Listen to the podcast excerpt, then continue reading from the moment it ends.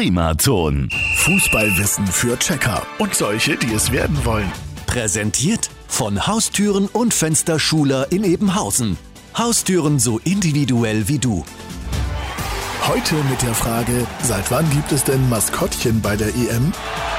Das Maskottchen der deutschen Nationalmannschaft, das kennt man, oder? Das ist der Bundesadler Paule, der die Löwenmutation Goleo und Pille abgelöst hat. Also viele fanden ja das Raubtier ohne Hose und den sprechenden Plüschfußball sowieso ein bisschen seltsam, aber das nur nebenbei. Aber es gibt ja seit 1980 auch die eigentlichen Turniermaskottchen bei den Europameisterschaften. Das erste Maskottchen war Pinocchio, ein Holzmännchen mit Lügennase für die Europameisterschaft 1980 in Italien. Ähm, danach wurde es nicht viel besser. Für die EM 2021 hat sich die UEFA mal wieder einen echten Kracher ausgedacht. Das neue Maskottchen ist ein Freestyler und heißt Skillsy.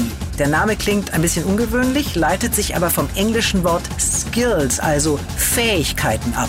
Und diese Skills zeigte er bereits beim ersten Qualifikationsspiel der deutschen Nationalmannschaft für die EM im Jahr 2018. Da wurde Skillsy, das Maskottchen, nämlich vorgestellt und kam bei vielen Fans mal gar nicht so gut an.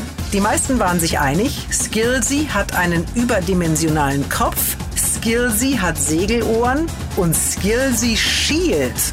Oh weh. Aber was gut ankommt, ist die Taktiktafel. Und zu der gehen wir morgen.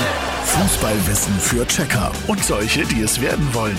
Präsentiert von Haustüren und Fensterschuler in Ebenhausen. Haustüren so individuell wie du.